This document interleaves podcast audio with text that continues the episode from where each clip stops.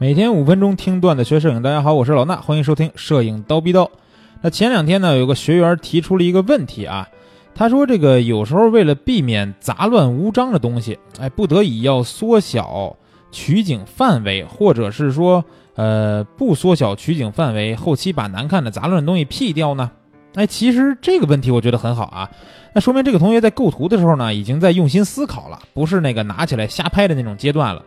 其实这个同学提出这个问题呢，我在拍摄的时候也会经常遇到啊。我想拍个什么地方，或者我想拍人像，对吧？想用这个地方做背景，结果就是有个乱七八糟东西乱入了。那这个东西有可能是杂乱的行人，也有可能是一些电线杆啊之类的一些杂物，都有可能。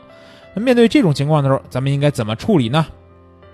那这个同学也给出了两个选项，对吧？第一个办法就是缩小取景范围，第二个呢就是后期去处理，把这个杂乱的东西给 P 掉。咱们先说第一种啊。缩小取景范围不是不可以，但是呢要分情况。比如我们有时候拍风光，或者是拍点街道之类的风景啊，这种景色的东西，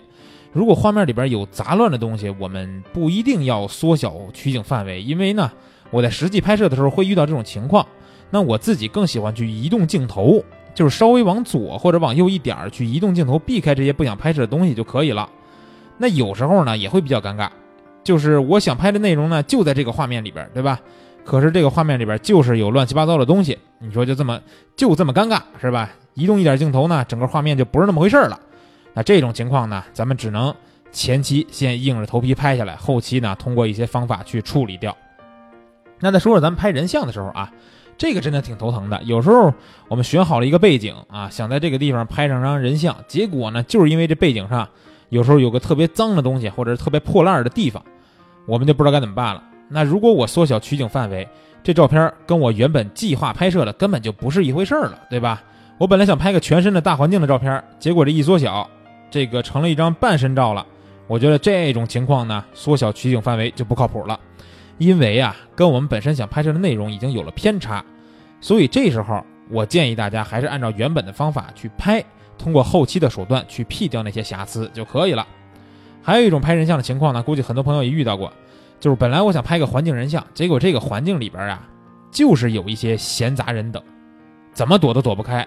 那刚才我也说了，咱不能一味的就缩小取景范围，对吧？那要出去拍点照片，拍回来全成特写了，啊，因为这个，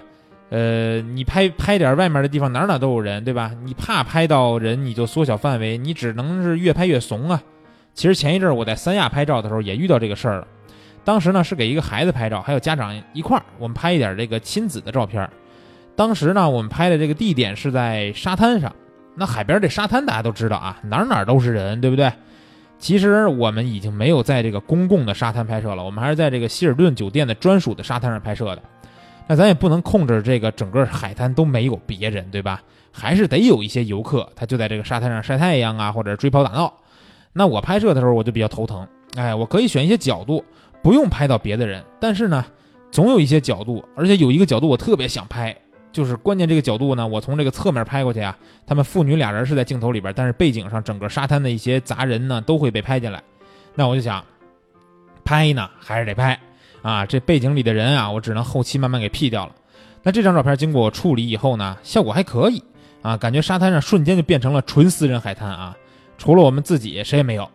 那大家如果想看看这张照片处理前后的这个原片成片的对比呢，还是老办法，去蜂鸟微课堂的微信号，直接输入四个汉字“沙滩人像”啊，直接输入是这个“沙滩人像”这四个汉字，就可以得到我们的这个回复的两张照片了，拍的和修好的两张啊。那这个如果你看完照片觉得这个后期你还不会，对吧？我处理这个方法你还不会，或者说你对人像后期本来就不太懂，二把刀。那你可以关注一下我最近正在上线的一套课程啊，是在腾讯课堂的一套视频的后期课程，叫《实战派摄影师快速人像修图攻略》。这套课程一共是十七节课，录播加直播的形式，给大家从头教从头到尾的讲了一遍这个人像后期修图的流程和技巧，而且是我自己独创的啊快速修图攻略，绝对不墨迹，都是最简单最实用的方法。学完保证你拍人像能用到的所有的后期手段全部都能搞定。